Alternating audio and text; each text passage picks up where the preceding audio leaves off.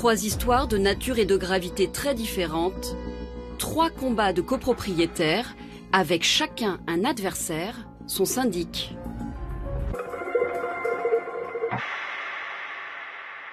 À Saint-Brieuc, l'affaire est encore plus grave. Caroline a dû quitter précipitamment son immeuble jugé dangereux. On n'est pas à l'abri euh, d'y pénétrer sans risque. D'où le casque. Elle dénonce l'inaction de son ancien syndic. Son immeuble est rongé par un champignon qui attaque le bois. Bah, c'est un cauchemar. On vit avec ça euh, depuis 2008 que je, je demande à ce qu'on fasse ne serait-ce qu'un entretien normal de cet immeuble. Et bonjour, c'est Nicolas de Immobilier Compagnie. Je suis super content de te retrouver dans cette émission. Et dans cette émission, on va parler du syndic. Et avant même de commencer, merci à Bruno bien de m'avoir parlé de cette émission parce que je regarde pas la télé. Et sans lui, j'aurais pas su qu'il y avait eu ça. Et franchement, énormissime. Je vais pas te mentir, j'ai regardé qu'une partie. Rapidement, j'ai introduit direct dans le vif du sujet avant de te donner l'usage, bien sûr. Il faut que tu saches que j'ai été gestionnaire de syndic. Il faut que tu saches que pour obtenir ton diplôme, tu dois être gestionnaire de syndic. En gros, pour te la faire courte, mais euh, j'avais validé 8 matières sur 10 et les juges m'ont dit Monsieur Popovic, euh, si vous voulez avoir votre carte de gestion professionnelle, vous devez être gestionnaire de syndic. Et gestionnaire de syndic, c'est le parent pauvre de l'immobilier. C'est vraiment, euh, on va dire, mais un métier comme le marchand de biens où on n'est pas aimé. bien par les personnes auxquelles on, avec lesquelles on travaille. Alors je vais t'avouer une chose, j'ai beaucoup aimé ce métier. Métier que j'espère euh, ben, reprendre à un moment donné dans les mains un petit peu. Pas, voilà, pas à temps plein comme avant, mais je, pense que je vais le reprendre d'ailleurs. Je ne rentrerai pas dans les détails ici. Voilà. Je, vais me retenir. J'aurai plein de choses à dire. Par contre, je vais t'aider à le comprendre. J'ai, euh, je suis l'auteur de trois vidéos sur YouTube sur des articles de la copropriété qui sont très mal compris. J'espère t'amener euh, des, sources d'éclairage au travers, de, au travers de ces trois émissions. C'est une trilogie. C'est une trilogie qui est un seul et même reportage que j'ai redécoupé. On va commencer par une affaire de marchand de biens et de syndic et de copropriétaires, parce que tu vois, c'est hyper intéressant. Puis ensuite, nous irons sur une affaire de syndic bénévole ou alors peut-être de sanctions syndicales, enfin bref, peu importe l'ordre dans lequel je sortirai les émissions, car ces émissions se complètent, c'est en fait qu'une seule et même émission, mais découpée en trois. Bref, profite bien, mais avant... Rappelle-toi l'usage. Pour aider ces émissions, pour la soutenir, j'ai besoin de tes étoiles et d'un commentaire là où tu écoutes l'émission. Ça m'aide à me référencer, à élargir l'audience. Je lis tous les commentaires, ça me fait extrêmement plaisir. Et puis là, franchement, je dois dire, je suis un peu, un peu vexé parce que ça fait longtemps que j'ai pas eu d'étoiles et un commentaire. Alors laisse-moi un commentaire des étoiles là où tu écoutes l'émission. Sinon, tu peux aller sur le site Immobilier Compagnie dans l'onglet Programme. Il y a une seule formation, s'appelle 1 million. Tu cliques, tu cliques et on travaille ensemble. Sinon, tu peux aller toujours sur Immobilier Compagnie dans l'onglet livres. Et là, il y a des livres, tu cliques et tu peux soit recevoir les 100 premières pages de mon livre Devenir riche sans argent gratuitement, ou alors, eh bien, cliquez, cliquez, recevoir le livre dans la boîte aux lettres. Enfin, et pour finir, je voudrais juste te rappeler que tu peux me soumettre les émissions que tu veux. J'ai beaucoup de contacts avec euh, toi, avec vous tous. Donc merci, j'ai beaucoup de sujets à traiter. Il y en a d'autres qui arrivent, ne t'inquiète pas. Mais celui-là, Patrick et moi, on a kiffé le faire. Patrick, en voilà purée Les syndics sont responsables de l'entretien des bâtiments. Le manque de travaux peut avoir des conséquences dramatiques. En France, plus de 500 immeubles jugés dangereux sont actuellement sous arrêté de péril. La voix off te dit la vérité à ce détail près que c'est un petit peu plus subtil que comme elle le sous-entend, c'est-à-dire que les syndics ont l'obligation de sauvegarde et de l'entretien des immeubles en fonction des moyens. Et ça, c'est vraiment important de le préciser parce que l'argent ne tombe pas du ciel. Et il faut comprendre qu'en fait, c'est une conjoncture. Alors quand j'emploie le mot conjoncture, c'est peut-être un peu fort, mais ce que je veux dire, c'est que imagine un immeuble avec 10 copropriétaires et les 10 n'ont pas d'argent. Le syndic, même avec son obligation euh, de sauvegarde, euh, bien, ne peut pas agir librement. Et ça, on va avoir l'occasion d'en parler dans la série d'émissions. Peut-être pas dans cette émission-là, mais on aura l'occasion de reparler de ce sujet-là. Mais je me devais de le préciser. Je me devais de te rappeler que malgré tout, euh, comment dire, on peut trouver une situation aberrante, mais on ne peut pas extraire de la situation le caractère profond qui l'a amené à cet état de fait. Je m'explique, c'est-à-dire que si, alors c'est pas le cas de ce qu'on va voir ici, mais si les personnes n'ont pas l'argent de faire, eh bien elles ne peuvent pas faire. Et ça c'est c'est des maths en fait. Et même si tu as un devoir ou une obligation légale de quelque chose, la loi elle peut dire ce qu'elle veut. Euh, c'est comme quand tu m'entends m'énerver après les, résultats des procès où on dit oui, on va lui prendre 200 millions. Mais le mec, s'il a 20 000 euros sur les comptes, ben, ils prendront 20 000 euros. Tu peux avoir une peine de 200 millions. Si tu n'as pas l'argent, tu n'auras pas la peine. Et donc, c'est vraiment, il faut vraiment bien, bien l'intégrer avant qu'on commence l'émission. C'est vraiment important de comprendre que, et tu vas le voir, je vais essayer de te débroussailler tout ça. C'est un métier très spécial.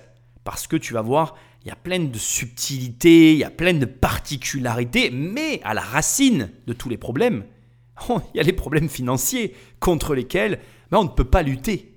Et c'est une réalité. Voilà. Donc je voulais te le préciser. Pour les immeubles de mise en péril, 500 immeubles de mise en péril, ce sont des opportunités pour toi, tous ces immeubles, mais des opportunités complexes. Je vais te prendre le cas d'une copropriété euh, nimoise que je connais très bien, inextricable, qui est une copropriété de plusieurs propriétaires qui se sont mis en faillite individuellement les uns après les autres.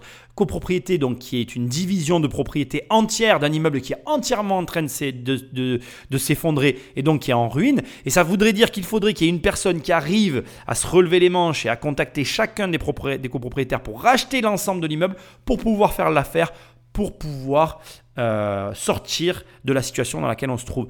Ça ne sont pas des dossiers faciles, mais c'est des dossiers qui valent la peine qu'on s'y penche, surtout si tu as des moyens et l'envie de, te retrousser les manches et de prendre le problème à bras le corps. Au demeurant, on peut attaquer ce premier cas qui est pas qui est, qui est, le, qui est assez intéressant pour le côté juridique, mais qui sera pas le plus juteux par rapport aux deux autres. Mais bref, on va quand même bien s'amuser. J'ai hâte de faire ces émissions. À Saint-Brieuc, en plein centre-ville, cet immeuble de 4 étages est rongé de l'intérieur.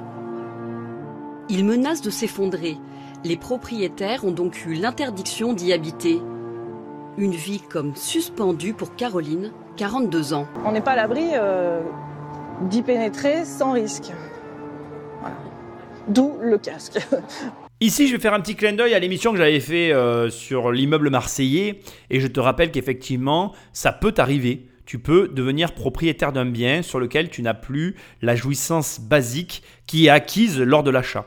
Et il faut savoir que euh, lors de l'effondrement de l'immeuble de la rue d'Aubagne à Marseille, euh, c'est ce qui s'était passé. Hein. On avait des personnes qui qui n'habitaient pas, qui, ne pouvaient plus habiter dans l'immeuble, et c'est quelque chose qui peut arriver à tout le monde en fait. Et même, et je voulais quand même le préciser, à des voisins. C'est-à-dire que là, on est sur un immeuble, de, tu peux pas voir les photos, mais de ce que j'ai vu, qui est assez isolé pour ne pas euh, générer des dommages collatéraux sur les immeubles voisins. Mais si euh, c'était le cas, on pourrait avoir des, des, des, obligations du même type sur le voisinage.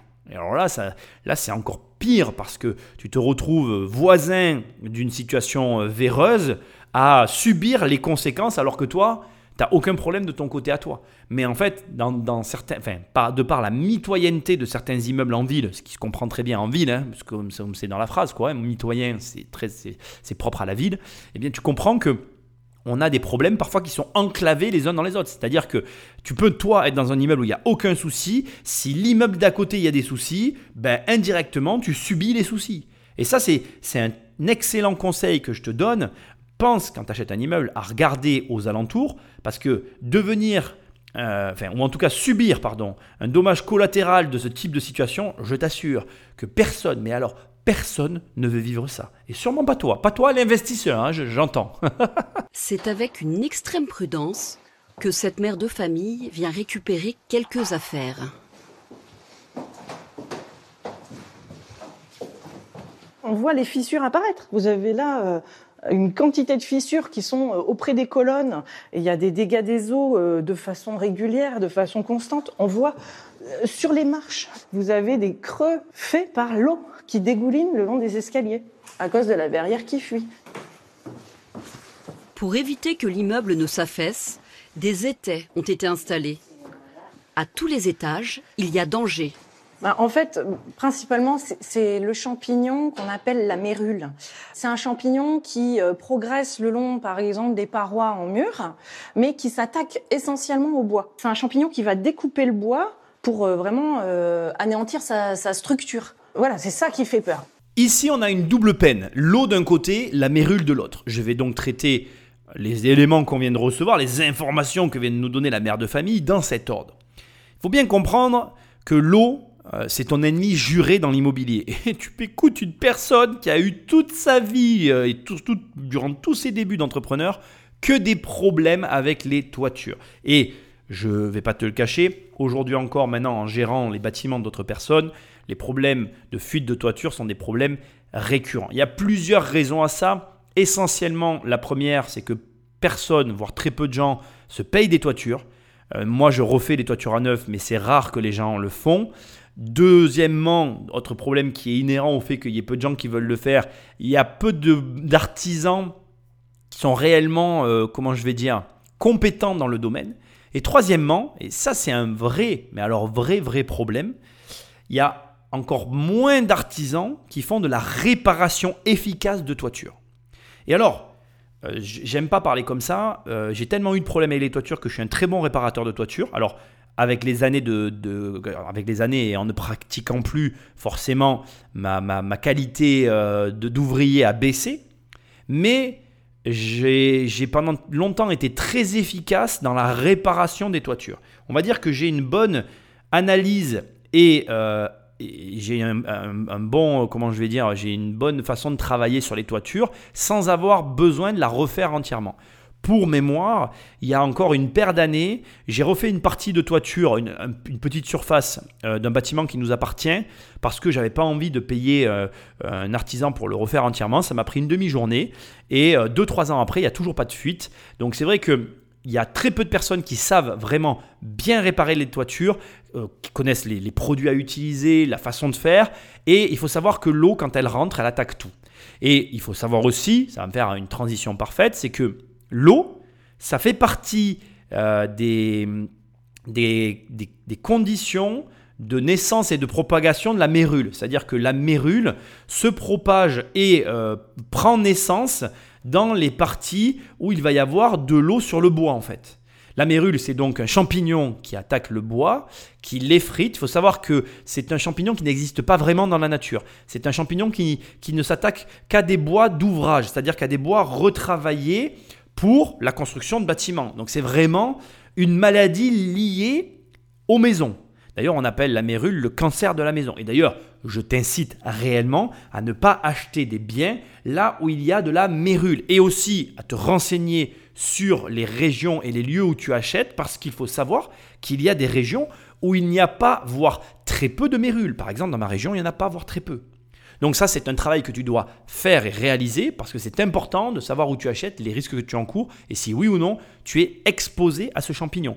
Ici, on a donc une mère de famille qui est dans un bâtiment qui est assujetti, qui subit des fuites d'eau en toiture, fuites d'eau qui viennent par ruissellement s'attaquer au bois, qui créent de l'humidité, de la moisissure, qui génèrent de la mérule et qui créent un désordre général dans l'ensemble du bâtiment. Les étés, qu'on retrouve ensuite aux différents étages. Ce n'est qu'une conséquence de la source du problème qui est la fuite en toiture.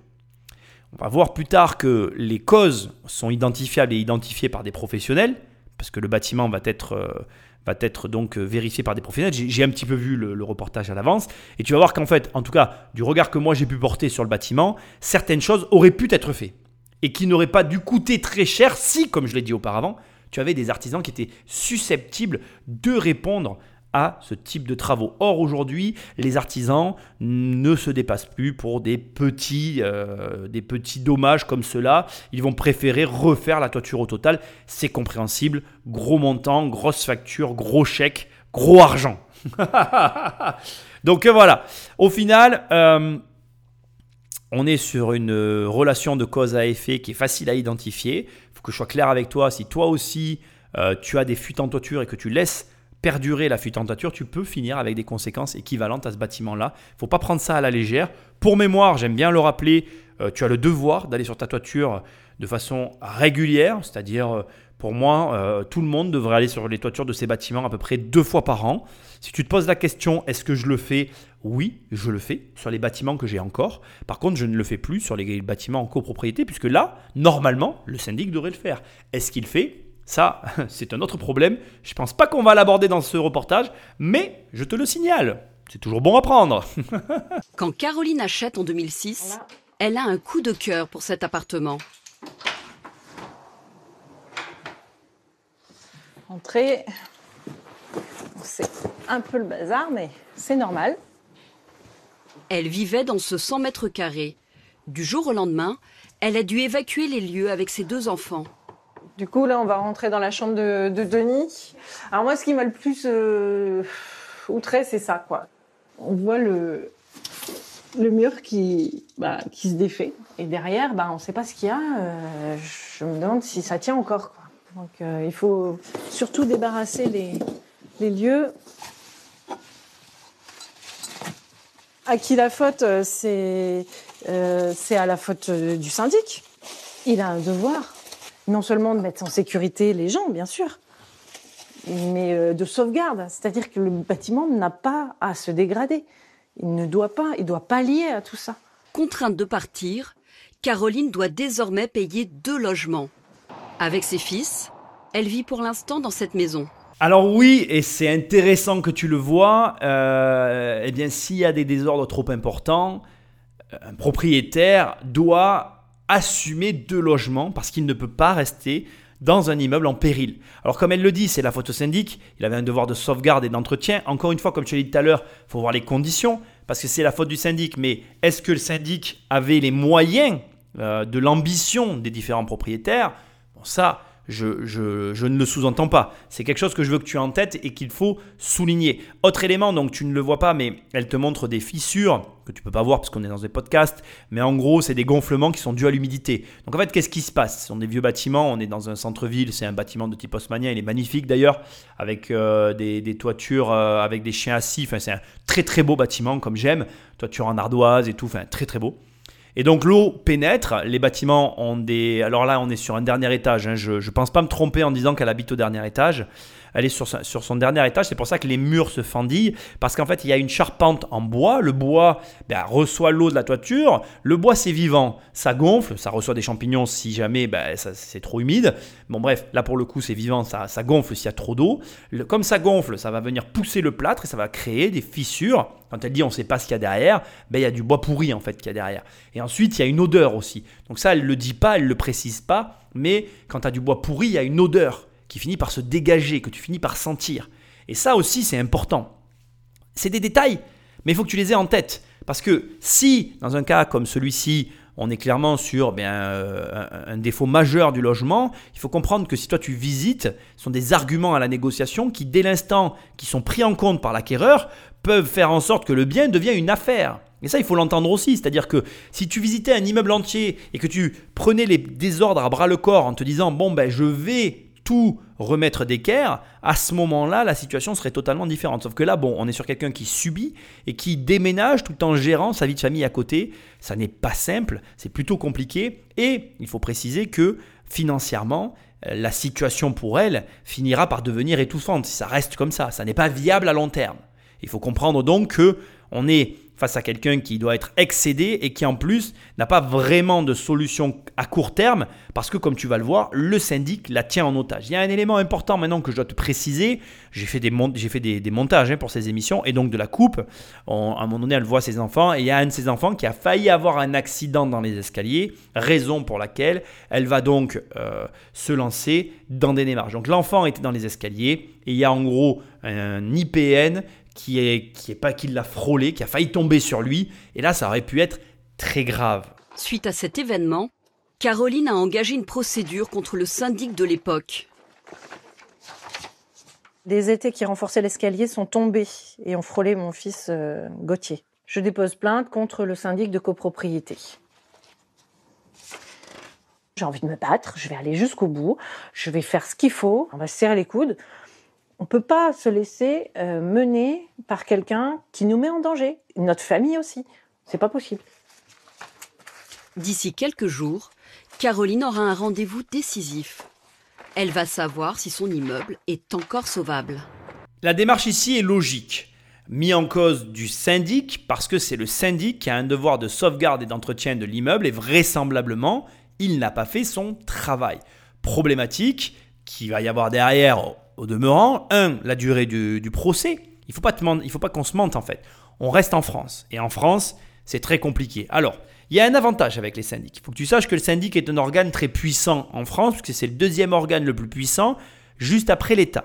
Et il faut savoir aussi autre chose, qui est un deuxième avantage dans ce genre de configuration, c'est que le syndic, c'est quand c'est un syndic professionnel, on est sur particulier contre professionnel. Si c'est une entreprise qui est bien constituée, elle a totalement raison de se lancer dans ce genre d'aventure. Pourquoi? Mais parce que, en fonction de l'entreprise que tu as en face de toi, ça peut avoir du sens que de l'attaquer en justice. Ça n'est pas du tout pareil quand deux particuliers s'attaquent en justice que quand c'est deux entreprises ou quand il y a une entreprise au milieu. Pourquoi? Ben, Tout simplement parce que, dans la logique, attention, hein, il faut vérifier ce que je suis en train de te dire, mais l'entreprise qui est en face de toi, il y a de grandes chances qu'elle ait de l'argent. Maintenant, attention, il y a des syndics qui n'ont pas d'argent. Des syndics des syndics professionnels, j'entends. Hein. Donc, un syndic professionnel, c'est quoi? C'est une agence immobilière. Donc, par exemple, euh, Jérôme et moi et ma mère, on a une agence qui s'appelle Lotier Immobilier. Et cette agence Lotier Immobilier, c'est typiquement euh, un syndic potentiel, puisqu'on a la carte de gestion, puisqu'on est gestionnaire, on pourrait être syndic. Et euh, si tu valides le fait que la société, elle a un chiffre d'affaires et qu'elle fait de l'argent, ça peut avoir du sens de l'attaquer en justice. Mais attention, cette même société peut très bien ne pas gagner d'argent et en perdre. Et alors là, ça n'a aucun sens de l'attaquer. Parce que oui, malheureusement, la justice, c'est avant tout une histoire d'argent. Et oui, que le syndic ait de l'argent ou pas, dans tous les cas, ça va durer très longtemps. Alors très longtemps, c'est relatif, mais ça va durer un temps certain, suffisamment long pour être embêtant au quotidien, surtout quand tu ne peux pas vivre dans ton appartement et que tu dois le payer. Donc, euh, moi, je, je, le dis toujours, et je le dirai toujours jusqu'à la fin. Il vaut mieux un mauvais arrangement qu'un bon procès. Même si tu es sûr de gagner, un mauvais arrangement sera toujours plus rapide qu'un procès. Après, tu fais ce que tu veux. À Saint-Brieuc, le compte à rebours a commencé. L'immeuble de Caroline continue d'être rongé par un champignon. Pour le sauver, elle a décidé de passer à l'action. Merci de nous accueillir. Oh bah, euh, Bonjour Monsieur Carré. Bonjour. Si on peut se soutenir. Christelle est à la tête d'une association de victimes de syndic. Une bonne chose.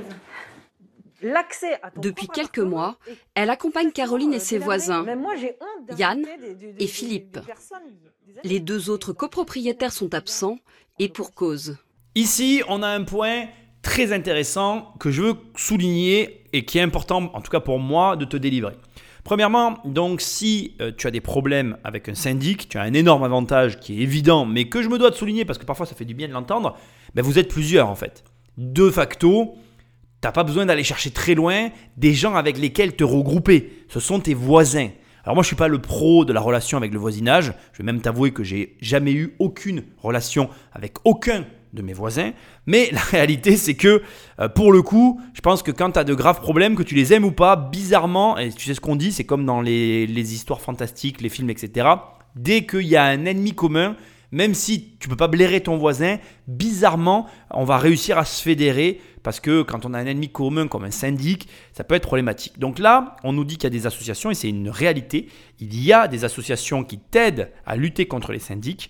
Et ces associations, elles te permettent ben, de t'organiser et d'accéder aussi à des connaissances techniques, comme les miennes aussi, hein, puisque moi je suis là pour t'aider, euh, pour te permettre de t'en sortir. Et indépendamment des assos, il y a aussi des intervenants indépendants. Et alors là, je vais t'expliquer une chose qui est très peu connue dans le domaine de l'immobilier. Il faut savoir que le syndic, c'est un métier tellement particulier qu'il existe des acteurs de ce métier qui fournissent des conseils externes aux syndics professionnels, donc aux agences immobilières. Il y a des gens qui vont dans les agences pour leur expliquer comment marche un syndic parce que c'est un métier vraiment très spécial. Il y a énormément de choses à savoir. Moi, j'ai été formé par une de ces personnes.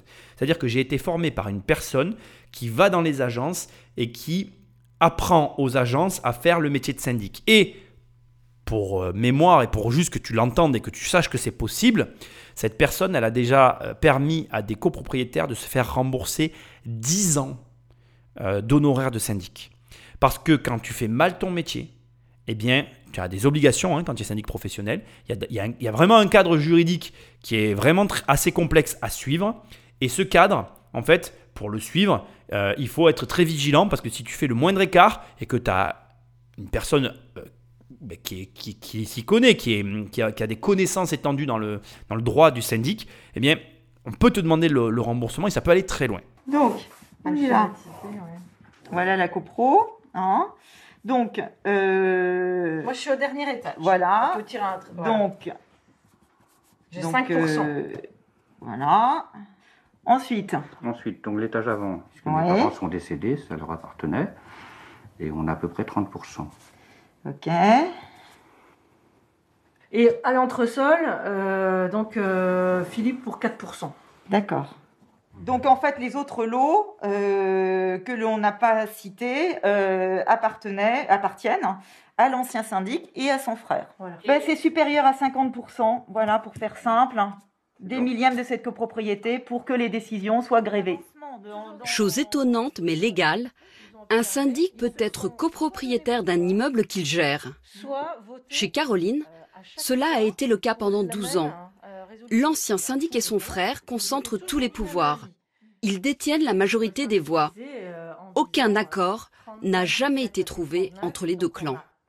Ici, leur conseiller fait un calcul tout à fait logique. Elle regarde les millièmes ou les tantièmes de copropriété. En gros, euh, quand euh, tu as un immeuble que tu le revends à la découpe, eh bien, euh, on va recalculer la cote-part des appartements sur une base de 10 000 pour savoir la fraction que possède chacune des personnes. Et après, quand on a une copropriété qui est en place, le syndic, en fonction de ce barème, qui est en général sur 10 000, va recalculer et répartir la cote-part de tout dans l'immeuble. Ici, euh, je ne peux pas le reprocher aux journalistes parce que il faut être professionnel pour le voir.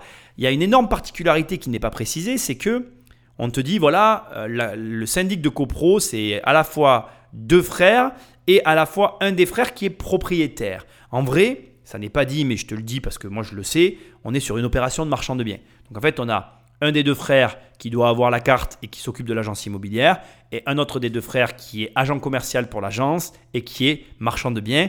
Et en fait, comme ça, il n'y a pas de conflit d'intérêt, et le tandem fonctionne comme ça, et ils font de l'argent. Aucun reproche dans ma bouche, et je serais vraiment mal placé pour le faire ici, tu l'imagines.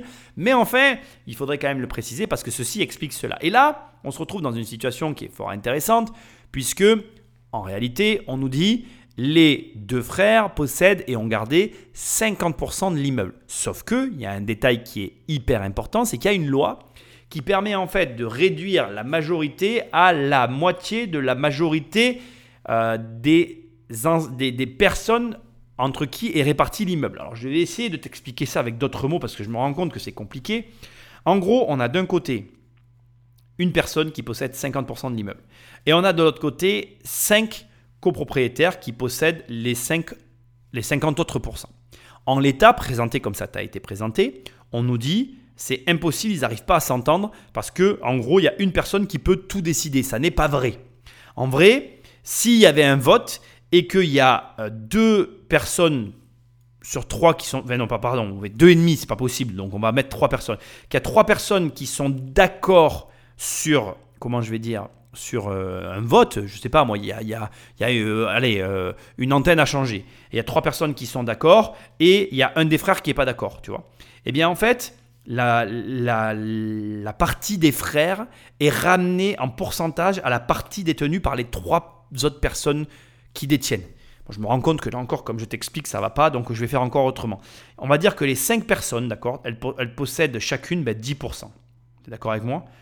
C'est comme ça que j'aurais dû faire dès le départ. Ça, tu vois que c'est quand même compliqué à expliquer ce métier, mais je, je vais tout laisser. Parce que je veux que tu vois que c'est dur à expliquer. Donc, tu es d'accord avec moi que s'il y a trois personnes qui sont d'accord pour une motion lors de l'Assemblée générale, tu as que 30% des voix qui sont d'accord. Eh bien, en fait, les 50% détenus par l'autre personne sont ramenés à 30%. Alors oui, ça complique quand même le vote, je suis d'accord avec toi. Mais en gros, aujourd'hui, il y a des lois qui ont été faites pour ne pas que justement on se retrouve dans cette configuration-là. Et ce que j'essaye de te dire, c'est que là, dans ce qu'on nous, nous évoque dans le reportage, il y a des éléments que nous n'avons pas.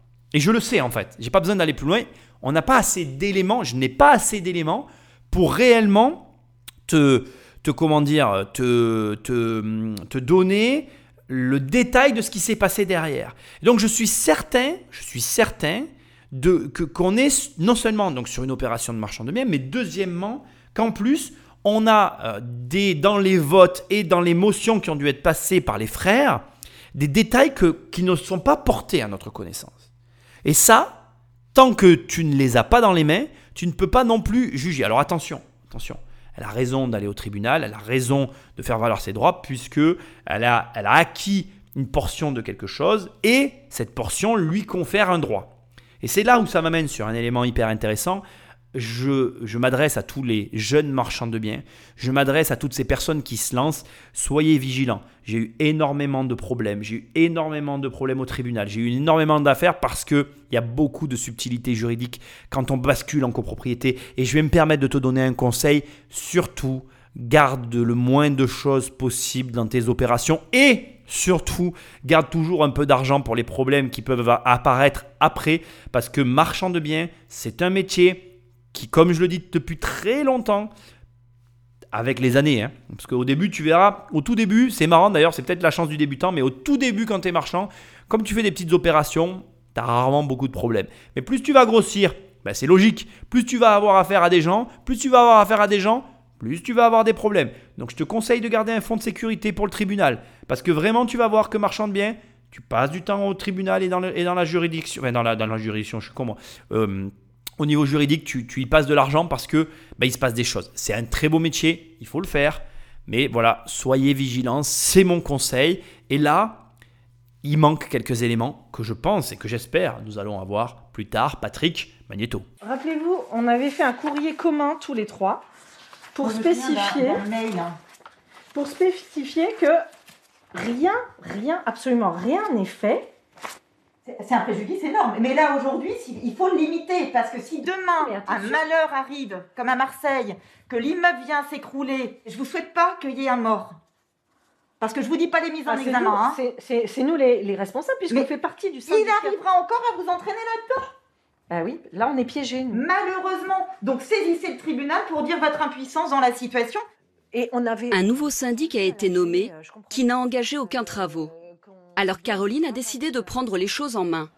À ses frais, elle a demandé à un architecte d'expertiser l'immeuble. Eh ben voilà, tu vois, Marseille est sorti. Et encore une fois, j'insiste, j'ai vu que euh, le début du reportage, j'ai arrêté parce que je savais que j'allais m'éclater. Marseille est sorti et on est obligé de parler de Marseille. Marseille, je l'ai vraiment en tête, c'est un dossier que j'ai étudié qui est très très intéressant. Je t'invite à écouter le podcast, il est vraiment, franchement, c'est un cas d'école. Et à Marseille, en fait, c'est les, les OPCH, c'est l'État. Donc en fait, l'État, et d'ailleurs c'est intéressant de voir que dans le cadre de Marseille, l'État cherche des responsables externes pour faire payer les autres. Mais là, et elle a raison de le souligner, il n'y a pas de responsable externe. On va aller chercher la responsabilité des, des copropriétaires. Et c'est intéressant aussi de préciser que quand tu es copropriétaire, quand tu partages la propriété avec d'autres, tu partages les charges, tu partages plein de choses, tu partages tes responsabilités. Et c'est vraiment important de le dire. Elle a raison de s'énerver, d'élever la voix en disant qu'ils vont se faire entraîner dans une galère juridique si jamais ils ne font rien. Parce que effectivement, en gros, si euh, quelqu'un est blessé ou mort, ben, qui paye? Alors, je ne sais pas, je crois que je l'ai déjà dit dans des émissions il y a longtemps, je vais le rappeler. La valeur d'un être humain, je suis désolé, c'est affreux comme des discussions. Après, moi, je suis dans le monde de l'argent. Donc voilà, je dis les choses, après, on aime ou on n'aime pas. Mais la valeur d'un être humain, c'est 50 000 euros un être humain lambda, hein, je veux dire, euh, qui n'a pas, de, pas de bien immobilier, qui n'a pas de patrimoine, qui n'a rien, qui, est un salarié classique, c'est 50 000 euros sa valeur. Si demain, c'est affreux hein, ce que je suis en train de te dire, voilà, vraiment, je suis désolé, j'aime pas ce genre de discussion, mais c'est comme ça. Si euh, tes enfants, un de tes enfants meurt et qu'il n'a pas commencé à travailler ou qu'il est juste salarié, qu'il est au début de sa vie, tu vas recevoir un chèque de 50 000 balles. Voilà. C'est ça, c'est, voilà. Après, on pourrait philosopher là-dessus pendant des heures. C'est comme ça. Euh, voilà, donc c'est vrai que la question c'est est-ce que tu penses qu'une femme isolée avec deux enfants qui paye deux appartements, elle a les moyens de payer 50 000 balles à une autre personne parce que ben, son syndic n'a pas fait le travail qu'elle a tué indirectement un enfant dont elle, dont elle se retrouve responsable parce que le syndic qu'elle a choisi a mal fait son travail? Non, la réponse est non, elle n'a pas cet argent. Et donc, effectivement, il va falloir avancer. Et le réflexe qu'elle a de se dire, je vais payer des experts pour voir où j'en suis et pour avancer, c'est le bon réflexe. Parce que la problématique dans ce genre de situation, et je la comprends, attention, hein, moi je suis de ton côté, hein, tu es dans sa situation à elle, tu n'as pas d'argent. Donc tu n'as pas d'argent pour payer un expert, mais tu n'as pas d'argent non plus pour payer un sinistre, tu n'as pas d'argent non plus pour, pour dédommager une famille de la mort de quelqu'un pour laquelle tu es mis en cause involontairement. Ce serait, euh, ce serait catastrophique pour elle. Donc c'est toute la difficulté. Et c'est d'ailleurs drôle parce que ça va me faire faire un pont peut-être un peu inattendu, mais que je me sens de faire à, cette, à ce moment-là. C'est pareil pour tout dans la vie. Les gens, de manière générale, et toi, oui, c'est à toi que je parle, agissent toujours trop tard. Moi, combien de fois je vois de personnes, de gens autour de moi qui me disent Ah, j'ai ça dans mon garage, il faudrait que je le vende. Ils le vendent trois ans après, le quart de la valeur qu'ils l'auraient vendu tout de suite le jour où ils m'ont dit il aurait fallu le vendre. Ce que j'essaye de te dire, c'est que pour des raisons financières, trop souvent, tu, fais traîner les choses, alors que tu devrais agir maintenant. Alors arrête de repousser au lendemain ce que tu dois faire maintenant, parce que le coût de ce que tu vas subir demain est dix fois supérieur au coût de ce que tu subirais si tu le faisais maintenant. Et je te blâme pas, parce que je l'ai fait moi aussi cette erreur. Et si je suis en train de te mettre des petites clacos derrière les fesses, derrière le cucu pampan comme ta maman faisait quand tu étais bébé, c'est parce que je sais parce que j'ai fait moi aussi l'erreur. Et là, ce que tu es en train de vivre, c'est quelqu'un qui a la présence d'esprit de se dire, oui, je paye et j'ai pas les moyens, mais si je trouve la solution maintenant, je m'évite un problème pour lequel, alors clairement, je ne peux pas faire face. Et ça, le prix de ce que tu vas payer demain, tu ne le connais pas. Et d'ailleurs, je vais finir avec ça, je t'en remets une dernière petite couche parce que celle-là, elle, elle est gratuite et elle me fait du bien. Le prix que j'ai payé mon immobilier en 2003, c'est pas le prix que j'ai payé aujourd'hui.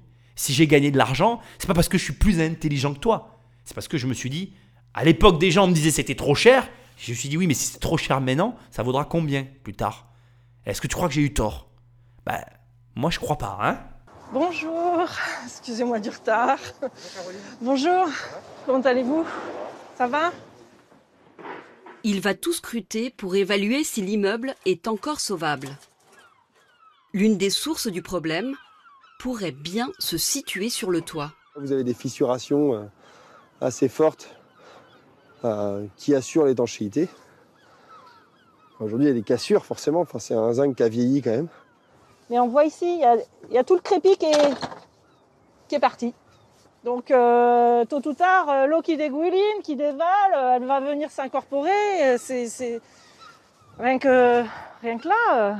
Et le plus grave, c'est la mérule, le troisième étage est le plus atteint par ce champignon. Et là, vous avez quoi dans la main bah Ça, c'est de la mérule. un bel exemple. En fait, ça recuit. C'est un peu comme si le, champignon venait cuire le bois. Il venait le sécher. Et quand on vient le sécher, en fait, il, perd ses, sa structure, sa, propriété, son élasticité. Et du coup, il a plus cette, euh, cette la résistance qu'on lui, qu'on lui demande, en fait. Est-ce qu'on a la capacité technique, opérationnelle, de rénover cet immeuble C'est rénovable, à grands frais, mais c'est rénovable et sous subvention. Maintenant, euh, faut pas traîner, quoi. Faut pas traîner. Le compte à rebours continue pour Caroline. Pour lancer les travaux qu'elle estime nécessaires, elle doit obtenir l'accord du copropriétaire majoritaire, son ancien syndic. Une situation inextricable mais dans quelques jours, pour que les choses bougent, Caroline va frapper fort. Alors ici, je pense, t'as pas vu les images, je vais t'expliquer, je pense avoir identifié la raison pour laquelle euh, tout est sclérosé euh, au niveau de cet immeuble. On va reparler de la mérule dont il fait état. Je vais un petit peu te donner des, indications sur la mérule pour que tu comprennes bien. C'est un vrai débat, enfin c'est un vrai sujet, pardon, pas un débat, il n'y a pas de débat. C'est un vrai sujet. La, mérule, en fait, euh, elle, elle, aime l'humidité. Donc en gros, les températures idéales pour la mérule, c'est entre 18 et 22 degrés. Bon, quand tu sais qu'à Nîmes, on monte à 45 degrés l'été, tu comprends bien que la mérule, elle ne peut pas vivre ici. Parce que la mérule ne résiste pas aux hautes températures. Autre élément important, la mérule, en fait, elle ne peut pas vivre dans un logement qui est donc étanche, isolé et à l'abri des fuites d'eau, qui est couvert du coup et ventilé. Alors ça, c'est un sujet aussi euh, dont je pourrais te parler des heures, mais bon, j'ai eu beaucoup de locataires d'habitation à une période de ma vie.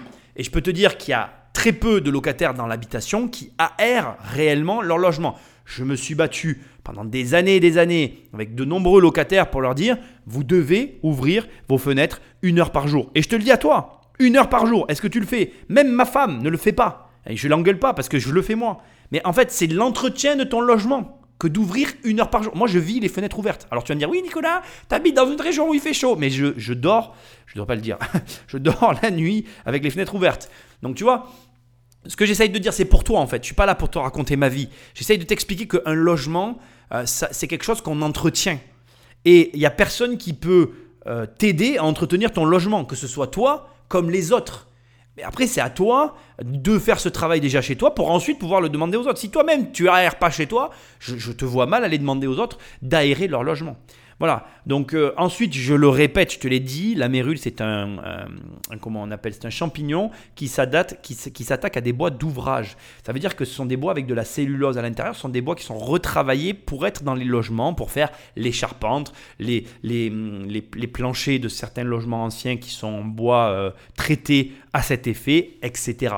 C'est donc quelque chose de très particulier. Voilà. Et ça attaque aussi un certain type de bois. Bon, voilà, je ne vais pas rentrer, euh, je ne suis pas là pour t'apprendre tout sur la mérule, mais donc voilà. Ensuite, il y a un autre élément qu'on vient d'écouter qui est très intéressant. Ils sont donc montés sur le toit. Elle a expliqué, tu l'as entendu, elle a dit que le bois, le, crépi s'est filtré, c'est frité. Oh là là, j'y vais y arriver. Mais surtout, j'ai vu quelque chose que tu ne pouvais pas voir et que je vais te, délivrer maintenant, qui est pour moi une, des raisons, à mon avis, pour lesquelles la situation est sclérosée, c'est que la toiture de cet immeuble est en zinc. Et une toiture totale en zinc. Alors je ne sais pas si tu sais ce que ça coûte le zinc, ça coûte très cher, c'est comme les toits à Paris. Et sauf que quand tu dois refaire une toiture entièrement en zinc, c'est pas le même prix qu'une toiture normale. Donc à partir de là, il y a, une dimension financière qui vient s'ajouter à la situation dans laquelle se trouve la copropriété. Et donc, je pense que, en tout cas c'est mon opinion personnelle, je pense que c'est une des raisons pour lesquelles les frères ne veulent pas bouger, parce qu'ils ne veulent pas mettre un sou dans le bâtiment. Voilà, on va le voir ensemble.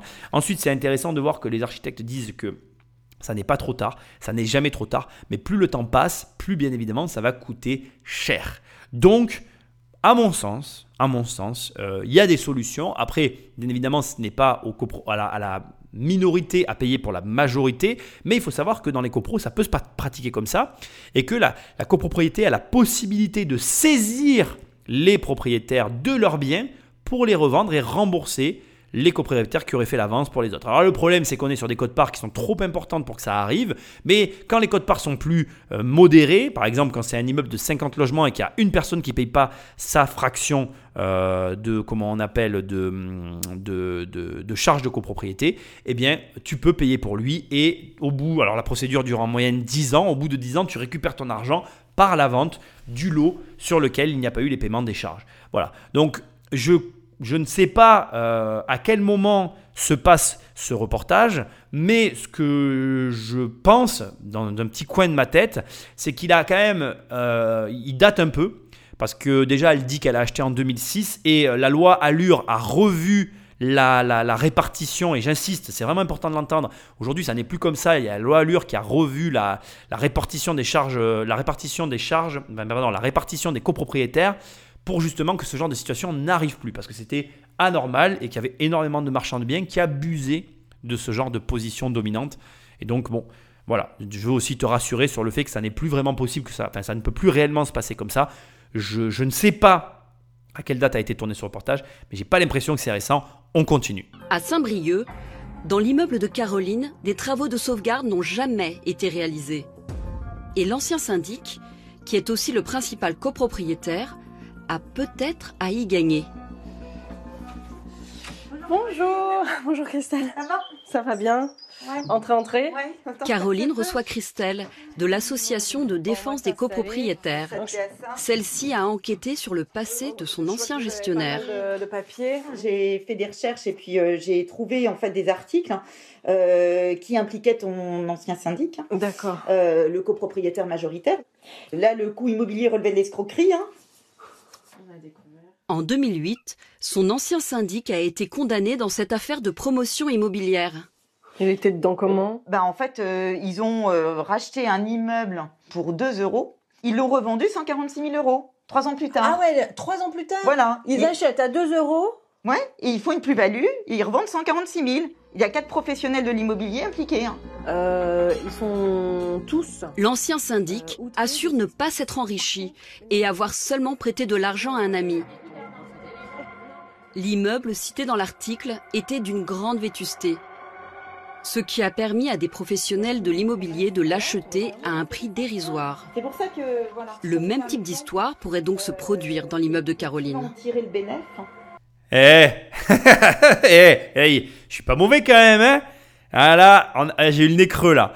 C'était obligé, ça sentait, ça sentait le marchand de bien à plein nez, c'était obligé. Ah là là Et tu vois, c'est marrant, alors là je vois des dates 2019, donc par contre je me trompe sur les dates, j'ai l'impression que c'est vieux, mais ça a l'air récent. Je... je suis perplexe parce que là, on, dans, dans le reportage, on voit des dates et sur les papiers, on voit 2019. Alors, bon, par contre, bon, ah, pas, je suis pas là pour. euh, j'en- J'enquête un peu en même temps. Moi, je suis là pour t'expliquer la copro dans cette émission. Point intéressant ils achètent un immeuble à 2 euros, ils le revendent 146 000 euros. Euh, si, tu, si tu te dis oui, euh, c'est plus possible de faire des affaires dans l'immobilier, en tout cas, il y en a qui arrivent très très bien. De 2 à 146 000 euros, il y a une sacrée marge là. Ça fait mal au. Hein, ça fait mal. je te laisse y réfléchir. Alors. Là encore, je reste convaincu dans la démarche que je t'ai décrite. Je ne vais pas te la redécrire puisque je l'ai fait juste avant. Par contre, du coup, ça sent mauvais pour euh, la, la- la copropriétaire parce que là, elle est en train de découvrir euh, le subterfuge. Et à mon avis, ça va pas se passer comme ça parce que c'est toujours pareil. Mieux tu connais une situation, plus tu la maîtrises, plus tu la maîtrises, plus tu sais ce que tu peux faire, plus tu tiens l'autre finalement en otage. Comme quoi, le savoir, c'est vraiment le pouvoir. Donc on a euh, le lot en, élé- en éléments constitutifs à 1 euro. En 2018, l'ancien syndic achète un appartement pour seulement 1 euro dans l'immeuble de Caroline. 1 euro. C'est-à-dire que, enfin, faut dire que l'appartement, là, en l'occurrence, qu'il a repris à 1 euro, il fait quand même 300 mètres carrés. C'est clair. La, manœuvre, elle est clairement identifiée. Il va vouloir ne pas faire les travaux ou faire mi- strict minimum, que ça finisse par euh, perdre totalement de la valeur pour nous en dégoûter et lui céder pour l'euro symbolique comme il a fait. Et voilà. Parce que- Un scénario que conteste l'ancien syndic. déjà, rien que sur le schéma Caroline l'appelle pour tenter de renouer le dialogue. On en prend les oreilles. Alors effectivement, là c'est intéressant parce que là on t'explique une manœuvre qui est une manœuvre immobilière effectivement. C'est-à-dire que ça s'est pas passé comme je te l'ai dit tout à l'heure. Et c'est intéressant, tu vois, j'avance avec toi, je découvre avec toi. Donc qu'est-ce qui s'est passé? En fait, on a un immeuble, il y a des logements qui... Il était donc les deux frères sont syndics professionnels, ils prennent connaissance qu'il y a des logements qui vont se vendre pour insalubrité à 1 euro symbolique, ils les rachètent, ils se mettent à posséder 50% de l'immeuble. Du coup, ils se disent quoi? Ils se disent que comme moi j'ai des parties insalubres, je vais rendre tout l'immeuble insalubre pour racheter le reste. C'est une manœuvre qui est décrite ici par les deux personnes, qui n'est pas forcément vraie, c'est une supposition, mais c'est une manœuvre réelle, existante, que tu peux mettre en œuvre. Une fois que tu rachètes l'ensemble des logements à bas coût, là tu rénoves et tu revends très cher. C'est tout à fait possible en fait. Et ça te montre que en connaissant bien le droit immobilier, en n'allant pas chercher, en ne me sortant pas des excuses pourries, en me disant oui, j'habite à Paris, c'est pas possible. Tu peux faire ça à Paris, mec. hein. Tu peux faire ça partout. C'est de la connaissance pure. Alors là, vraiment, on est dans le cœur du travail. Après, tu vas me dire, mais comment on fait pour ça? Et forme-toi. le mec dégueulasse. Ben, déjà, on va pas se mentir, je, je vais pas te répondre ça, c'était de l'humour. Euh, déjà, le fait est que la première manière d'avoir des, accès à ce genre d'affaires, ben, c'est d'avoir des biens dans des syndics. Moi, souvent, enfin souvent, non, c'est pas vrai. Parfois, on me dit, Nicolas, est-ce que tu as des biens dans des syndics? Ben oui, j'ai des biens dans des syndics. Pourquoi j'ai des biens dans des syndics? Ben Maintenant, tu sais.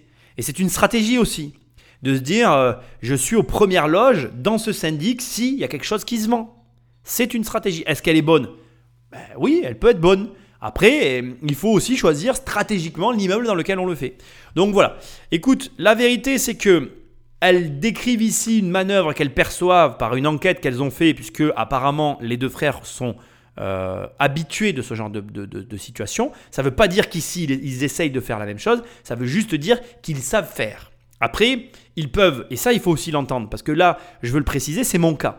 Moi par exemple, euh, j'ai vendu là actuellement mon patrimoine, je suis en train de racheter, et j'ai gardé dans mon patrimoine des biens à rénover que je ne rénove pas. J'ai des biens qui sont à rénover depuis euh, 2018 dans lesquels j'ai pas encore mis les pieds. J'ai des biens qui sont en train euh, d'être rénovés. Non, j'ai pas de biens qui sont en train d'être rénovés, c'est pas vrai. Mais tu vois ce que je veux dire? J'ai plusieurs euh, là, on a fini tout ce qu'on avait à faire. On va se mettre sur les biens qu'on a rénovés. Ce que j'essaye de te dire, c'est que on avance selon un ordre. Et c'est possible aussi que ces deux frères-là, ils aient plusieurs affaires en cours et qu'ils font dans l'ordre dans lequel ils ont prévu de faire. Et ça aussi, il faut que tu l'entendes. Ça n'est pas l'immobilier, c'est très particulier parce que ben demain tu vas avoir une affaire qui va se présenter, il faut la saisir. Moi par exemple aujourd'hui, euh, je suis en train de, résorber petit à petit, d'avancer dans mes rénaux et d'avancer dans ce que j'ai à faire. J'avance selon un ordre, selon un, un calendrier que j'ai prévu, parce que c'est comme ça que je veux que ça se fasse et pas autrement. Et ça aussi, ça peut être aussi une des stratégies que les frères emploient et dont on n'aura pas la réponse parce que je ne pense pas qu'on voit les frères dans l'émission. On va, on va écouter ce qu'ils ont à dire au téléphone, mais on ne les verra pas. Et ce que je veux te dire, c'est que ça n'est pas aussi simple que de déduire comme elles le font parce qu'il a fait ça, il refait la même chose. Non, ça ne marche pas comme ça. L'immobilier, c'est stratégique. Il y a des opportunités qui se présentent. Il faut les saisir quand elles sont là. En immobilier, c'est celui qui est capable d'aller le plus vite et de saisir le plus rapidement l'affaire qui gagne. C'est tout. Donc, ils le savent parce que c'est des métiers, c'est des professionnels, c'est des, acteurs du, marché comme moi, c'est des professionnels. Ils savent comment ça fonctionne et on avance comme ça. Ok? On va voir ce qu'ils ont à dire au téléphone parce que ça va être intéressant, j'en suis sûr. Oui, allô? Oui, bonjour. Bonjour. Je, je vous, je vous cache pas, je suis à bout. Je suis à bout. Et quelle est la finalité pour vous Il n'y a, a, pas de finalité. Si, la finalité, c'est que je veux que cet immeuble retrouve un état normal. Vous voulez des travaux, mais, mais, mais on n'en a jamais fait au jour d'aujourd'hui, des, vraiment des gros conséquents. Donc c'est quelque chose de, nouveau pour Stocopro. On m'a empêché de faire mon travail dans ce dossier-là. Selon l'ancien syndic, ce seraient les copropriétaires qui auraient fait blocage aux travaux proposés. Des travaux tout à fait insuffisants d'après Caroline. Je vous laisse, je pense que j'ai d'autres chats à fouetter. Mais c'est important qu'on puisse se réunir. Monsieur Réunissez-vous entre vous. Mais, mais vous, avec vous, avec vous, avec vous, monsieur. Vous apporterez rien. C'est vous qui décidez de tout, euh, monsieur. On est d'accord. Vous êtes majoritaire. Je suis copropriétaire. Je suis copropriétaire. Majoritaire, effectivement. Donc vous décidez de l'ensemble. Je décide pour moi. Pour... J'estime pour ce, que, ce qui est bien pour moi. L'état de dégradation, il est quand même de votre fait, on est d'accord, hein? Je vous laisse. Parce qu'on a laissé ça faire. Hein? Faut pas laisser ça comme ça, monsieur. Faut pas laisser ça comme ça.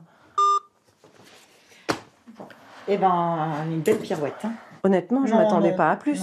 je, suis dépitée de voir que ça n'évolue pas, que ça ne change pas, qu'il n'y a rien qui évolue. Euh, L'ancien syndic a refusé de participer à notre reportage. D'accord. Donc, on va contacter. Euh, on, va, essayer de contacter la, mairie. Moi, je vais essayer de voir euh, si on peut avoir le poste. Service juridique, peut-être. Ouais. Allô? Pour sauver son logement, Caroline a décidé d'agir au plus haut niveau. Quelqu'un qui décroche. À la mairie de Saint-Brieuc. Merci de bien vouloir patienter quelques instants. Moi-même, je suis d'accord, je n'attendais pas plus de l'appel téléphonique euh, de Caroline. Mais là, ce qui est intéressant, et, c'est le paradoxe du coup de téléphone que tu viens euh, d'entendre, puisque tu parles à la fois à un propriétaire, à la fois à un professionnel de l'immobilier. Et c'est marrant parce que je suis désolé, mais quand euh, euh, il dit on m'a pas laissé faire ce que moi je voulais, ben, du coup c'est aussi audible en fait. On saura pas ce qu'il a voulu faire parce qu'on n'a pas les éléments. Et ça, ça me dérange dans le reportage. On aurait dû avoir les éléments qu'il voulait faire. Peut-être aussi que ce qu'il proposait, ça ne convenait pas aux autres copropriétaires. Mais on devrait avoir l'information. Ça n'est pas normal que dans ce reportage, l'information ne figure pas. D'abord, premièrement, je ne peux pas faire mon travail correctement. Mon analyse, elle est bancale. Euh, et, il faut comprendre que du coup, ben, ça, ça enlève de la finesse dans ce que je suis en train de te proposer. Et c'est dommage pour toi, parce que tu aurais eu plus encore de technicité. Mais sur ce dossier-là, malheureusement, il n'y aura rien d'autre. Et ensuite, ça aussi décrédibilise de mon point de vue un petit peu les requêtes qui sont formulées par la partie pour laquelle finalement on a le plus de sympathie. Parce que quelque part, en ne sachant pas ce qui était proposé de l'autre côté, on n'a pas l'opportunité de nous-mêmes jauger, évaluer si oui ou non c'était suffisant. Et du coup, on doit se fier sur les bonnes paroles de cette personne sans même avoir un seul montant euh, de travaux qui était proposé. Parce que si la facture proposée était à 100 000 euros, ben, je réagirais pas de la même façon que si c'était une facture de travaux à 10 000 euros. Et dans les deux cas, mon avis pencherait encore d'une façon ou d'une autre différemment sur ce dossier-là. Au demeurant, ce qui est intéressant dans ce qui a été dit au téléphone, c'est qu'il dit, moi, je m'intéresse à mes bénéfices à moi, à ce qui est bon pour moi. Et c'est logique en fait. Et ça, je veux que tu le comprennes, c'est tout la complexité de la copropriété réside, se cristallise dans cette phrase. Chaque copropriétaire raisonne selon son portefeuille et ses propres intérêts. Et c'est très difficile d'arriver à faire comprendre pour les intérêts de chacun que parfois ce qui dérange tout le monde est bon pour tout le monde. Je vais te le dire autrement. En gros, on pense tous que pour notre gueule, mais quand il s'agit d'agir pour la communauté réellement et que ça touche à notre portefeuille, ben là, bizarrement, il n'y a plus personne. Et c'est marrant de le vivre ici parce que on le vit au travers d'une situation euh, hyper particulière, dans le sens où on a des copropriétaires qui ben, ne s'entendent pas sur des travaux qui sont obligatoires pour un bâtiment sur lequel il y a un arrêté de péril et pour lequel, si personne n'agit, eh bien ça va mal finir. Et c'est drôle parce que euh, même si, bon, on a un professionnel de l'immobilier qui connaît bien sa besogne, je trouve que l'ironie, euh, elle est quand même à son paroxysme sur ce dossier parce que on a, on a, on a, on, se retrouve finalement dans, dans la caricature de la copropriété les gens n'arrivent pas à se parler. Et ce que tu vois et vis ici, c'est ce qui se passe dans les familles et entre les personnes chez eux. Je déborde complètement, j'en ai conscience, mais la discussion est la clé de beaucoup de choses. Et là, il y a, y a eu force, il y a plein d'éléments qui manquent, parce qu'on arrive à la fin de l'émission. Il y a plein d'éléments qui manquent à ce dossier pour qu'on arrive à se forger une opinion. Qu'est-ce qui s'est passé avant? Comment ils en sont arrivés là? Pourquoi là, on a quelqu'un au téléphone qui dit Vous m'avez pas laissé faire ce que moi je voulais faire. Qu'est-ce qu'il voulait faire? Et, ce n'est pas normal, ça n'est pas un bon travail de journaliste que de fournir ce ces, ces images-là, ce documentaire-là. Il manque les éléments de la partie adverse. Et pour moi, ça manque cruellement. Alors, on va avoir le procès à la fin qui apparemment va faire tout changer, puisqu'ils l'ont dit à un moment donné dans le reportage. Moi, j'ai des doutes. Maintenant, ce que je voudrais te préciser, c'est que euh, cette situation-là, elle est extrême. On est dans l'extrême de, de, la copropriété. Ça existe. Euh, moi, j'ai, pour, petite info, parce que je pourrais te raconter plein d'histoires, hein, j'ai été euh, gestionnaire de syndic. moi, j'ai, assisté à une réunion de copropriétaires. C'est un marchand de biens qui avait acheté un immeuble entier et il avait vendu un appartement.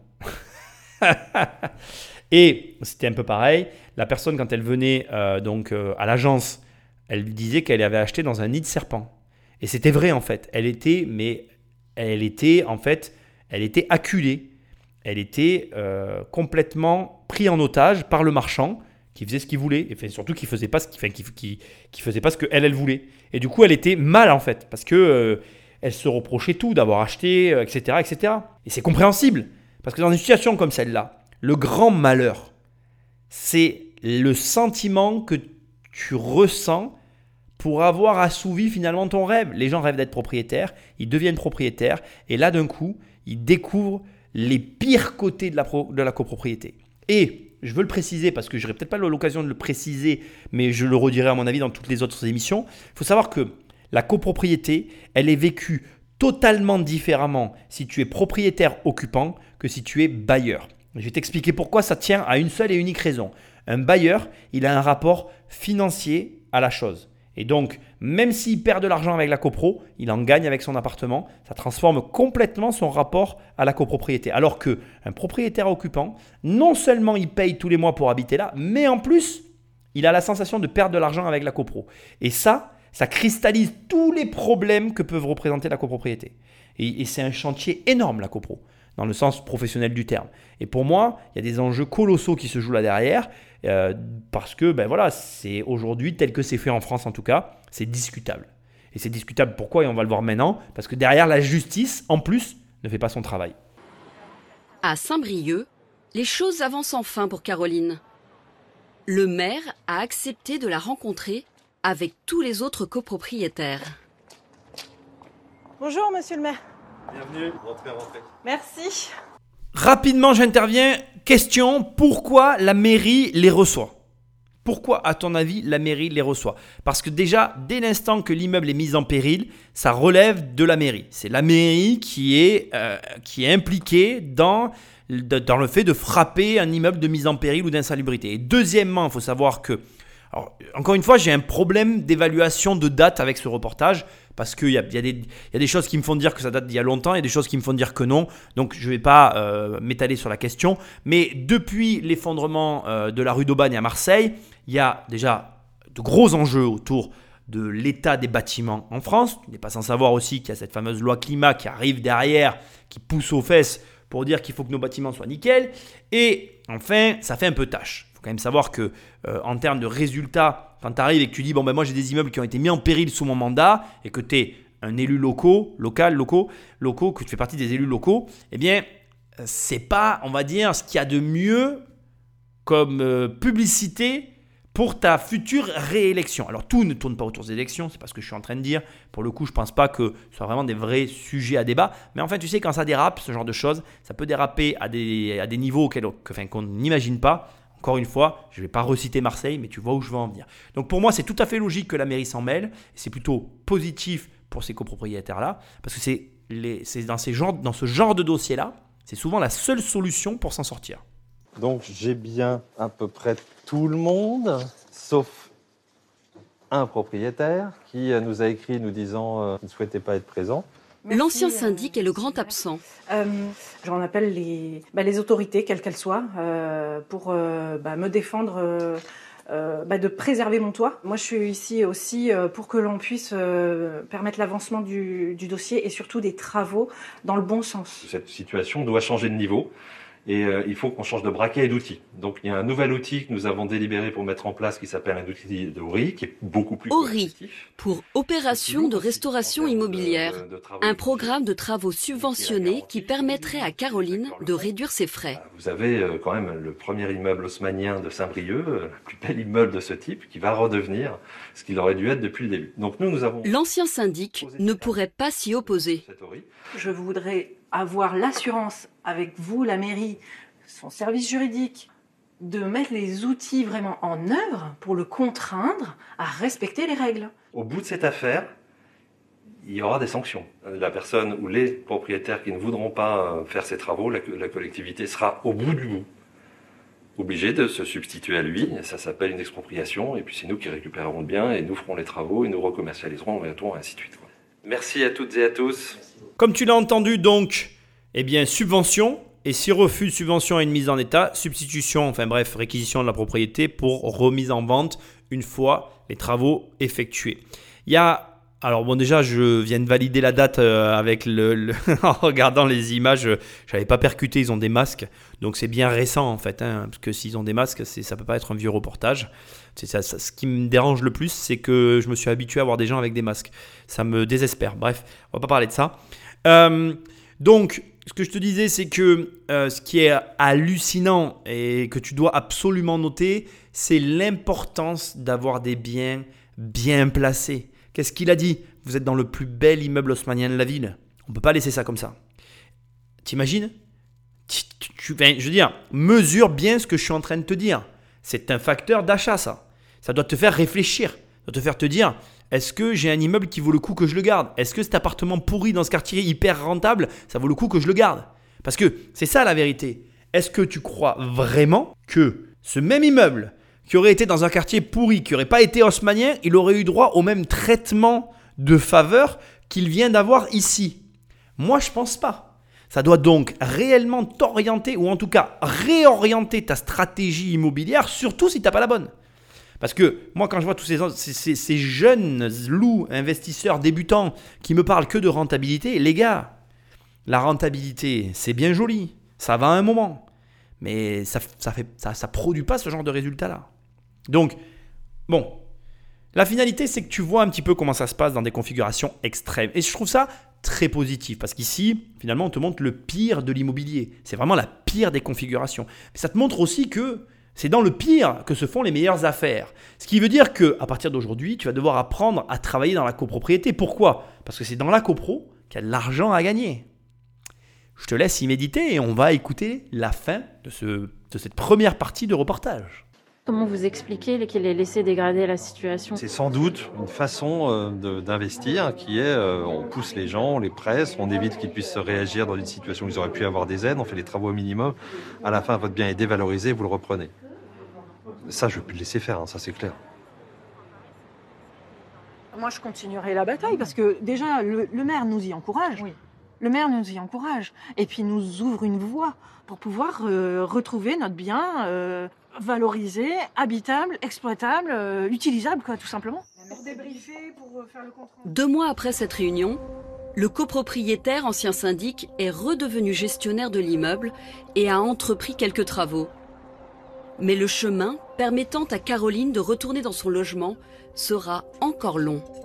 Définitivement, cette situation pour moi, elle n'est pas claire. La preuve, euh, c'est quand même bien que la fin du reportage le précise, il a fait des travaux. Donc pour moi, il manque sur cette première partie, et c'est pour ça qu'on commence par celle-là, encore une fois, tout le pan de la partie adverse. Mais bon, après, ils n'ont pas voulu recevoir le reportage, mais ils auraient pu montrer, encore une fois, les devis qui avaient été proposés. Enfin bref, pour moi, on va pas refaire l'émission, il manque beaucoup de choses. On va résumer ce qu'on vient d'écouter et on va donc après euh, en rester là et on passera à, la, semaine prochaine, à la prochaine émission qui va être tout autant intéressante. On résume. Donc on a une personne qui achète un appartement qui lui plaît, tout va bien, etc. Mais il s'avère que euh, il y a une personne qui commence à acheter euh, des grosses surfaces dans le bâtiment qui sont en mauvais état et qui les laisse, en tout cas, qui continue à les laisser se dégrader en l'état et qui, qui entraîne avec cette dégradation l'ensemble du bâtiment. Il y a deux personnes dans le reportage qui sous-entendent que c'est une stratégie d'investissement. C'est audible pour moi, même si je trouve qu'il y a quelques incohérences. Mais a priori, ça semblerait donc être sa stratégie d'investissement, puisqu'il y a eu quelques preuves d'apporter ça a l'air d'être un habitué de, cette méthodologie de travail, avec pour objectif de racheter l'ensemble du bâtiment et de le revendre beaucoup plus cher que ce qu'il l'aurait acheté, enfin que, ce qu'il acheté en, dégradé. De l'autre côté, on a des propriétaires minoritaires de facto, puisque la personne qui achète a acheté les plus grosses surfaces, qui n'arrivent pas à produire les travaux et qui, grâce à des interventions extérieures, vont finalement trouver euh, des solutions pour en tout cas ne pas rester dans la même situation. La finalité ici, c'est que tu te retrouves face donc à des copropriétés et que tu peux être effrayé par la copropriété parce que si tu te retrouves dans la situation de Caroline et des copropriétaires minoritaires, tu te retrouves avec un logement qui perd irrémédiablement de sa valeur et qui au bout du compte ronge ton épargne, tes finances et même ta personne parce que c'est facile de comprendre que personne n'a envie d'être dans cette situation. Moi, ce que je voudrais te dire, ce que je t'ai déjà dit dans l'émission, c'est que déjà la copro, en fonction de ce que tu fais à l'intérieur, tu ne la vis pas de la même façon, premièrement. Deuxièmement, c'est ton travail, avant d'acheter, de vérifier tout ça. L'état de la copropriété, qui est le gestionnaire de la copropriété, les coûts de la copropriété, les travaux qui ont déjà été faits, s'il y a des travaux qui ont déjà été faits, les travaux à venir, tout ça, c'est ton travail de le faire. La copropriété, ça n'est pas quelque chose de bon, ça n'est pas quelque chose de mauvais, c'est quelque chose de particulier qu'il faut apprendre à maîtriser et qui peut être un avantage comme un inconvénient en fonction de qui est aux commandes et de surtout comment c'est géré. Parce que la copropriété, c'est avant tout de la politique, parce que la politique, c'est avant tout une histoire d'êtres humains, et parce que les êtres humains, c'est avant tout une question de ceux qui sont compétents et de ceux qui ne le sont pas. Donc moi, je t'inviterai toujours, quoi qu'il arrive, à rencontrer les syndics de copropriété, les personnes qui vivent dans la copro, et à t'imprégner de ce que tu vas acheter avant de l'acheter. Et pas une fois que tu l'as acheté. Il y a trop de gens qui ne font pas ce travail et qui se retrouvent après le bec dans l'eau, comme Caroline, à broyer du noir et à avoir des problèmes qu'ils auraient pu éviter en premier lieu s'ils avaient fait ce travail d'investigation. Si tu achètes en copro, tu achètes une fraction de quelque chose, ça veut dire que tu n'es pas pleinement propriétaire, mais que tu partages ta propriété avec d'autres. Je ne te demande pas d'être ami avec eux, mais je te demande au moins de savoir, un, avec qui tu achètes, et deux, de savoir comment est géré ce que tu achètes. C'est le minimum du minimum. Rappelle-toi aussi, comme tu l'as vu, qu'il y a des zones où il y a la mérule, où il y a des désordres de du bâtiment qui sont différents en fonction des secteurs et dont tu dois avoir connaissance parce que justement, en ayant connaissance des risques que tu prends, mais peut-être que tu ne les prendras pas euh, au moment venu, au moment de l'achat. Et entre nous, je vais te dire, elle a raison de se battre parce qu'elle a acheté, donc maintenant il faut qu'elle aille au bout et elle a raison. Mais de toi à moi, je vais te donner mon opinion personnelle. Si à la revente, là, tout de suite, tu ne perds pas d'argent, moi personnellement, je revendrai parce que un procès comme ça, une procédure telle que celle qu'on est en train de voir ici, qui va encore durer des années, c'est beaucoup de problèmes, beaucoup d'énergie, pour pas grand-chose au final. Ça reste mon opinion, je voulais que tu l'entendes. Et à partir de là, la suite, dans le prochain épisode, je te rappelle que ce qui m'aide le plus, c'est des étoiles, un commentaire, là où tu écoutes l'émission. Sinon, avec immobiliercompagnie.com sur le site. Tu peux travailler avec moi. Et moi, je te dis à très bientôt dans le prochain épisode sur les syndics de copropriété. Salut